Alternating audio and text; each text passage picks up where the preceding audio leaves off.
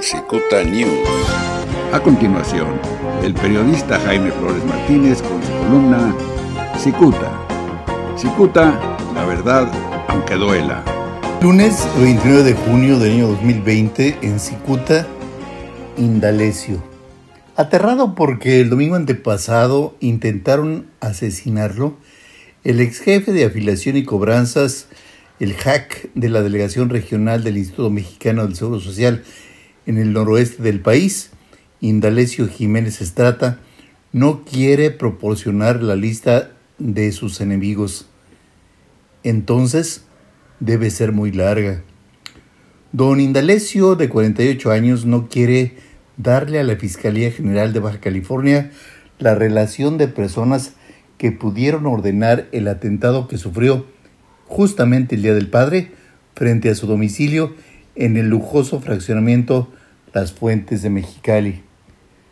Según reportes em, de prensa, ese día llegaba a su lujosa residencia y se percató de que dos personas lo observaban desde un automóvil marca Chrysler. Uno de ellos descendió del automóvil y accionó una pistola. Indalecio reaccionó y aceleró la marcha de su vehículo hasta encontrar una patrulla cuyos tripulantes lo escoltaron de regreso a su domicilio. Al presentar la denuncia, este hombre no quiso decir si el atentado se derivaba de una venganza, ni tampoco especuló quién pudo realizarlo. Indalecio se cuidó de informar que durante la gestión de Salvador Morales Riubí en eh, la delegación del IMSS se desempeñó como jefe de administración y cobranzas, donde hizo una malévola mancuerna con José Antonio Parra Bernal, lugarteniente, es decir, incondicional de Salvador Morales. Este último es actualmente subsecretario del Sistema Estatal Penitenciario y habilitó a Parra como su cajero personal.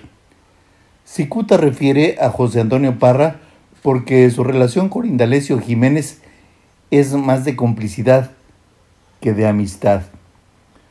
Aunque Parra se desempeña dentro del sistema penitenciario, corrió el lunes a reunirse con su amigo Indalecio en las oficinas del Seguro Social en Mexicali. Aunque lo mantiene en reserva, Parra y Jiménez tienen idea de la identidad de la persona que ordenó el atentado el domingo en contra de Indolecio. Yasicuta ha referido que estos dos personajes se dedicaban a pactar acuerdos económicos, claro, con importantes deudores del Seguro Social. Seguro que alguno de ellos quedó inconforme con el par, pues al salir Morales Riubí llegaron a cobrarle de nuevo. Para información de los lectores, al señor Indalecio Jiménez dejó su lugar de hack al salir Morel Rubí, aunque la sucesora de Ciresa Garnaga, la actual titular del IMSS, le pidió que enseñara su labor a Luis Gerardo Lerma, a quien nombró como nuevo hack. Indalecio debió frotarse las manos pues le pusieron un ingenuo para que diera la cara. Era un suertudo. Sin embargo, Indalecio mojó el pantalón el domingo antepasado, pues intentaron privarlo de la vida. Hasta el momento del atentado, este hombre recordaba sonriente que recientemente la titular de la delegación del Seguro Social, la señora Zagarnaga, le brindó elogios públicamente.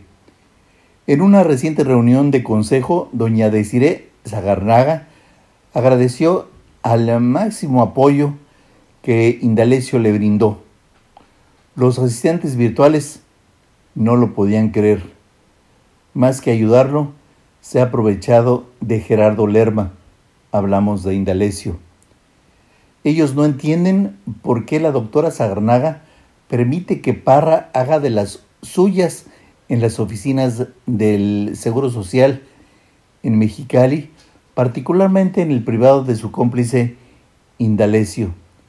La señora Zagarnaga no sabe que Indalecio era vecino del extinto subdirector del Istecale, José Manuel Ponce León, asesinado en su lujoso departamento del fraccionamiento Las Fuentes en Mexicali en noviembre del año 16.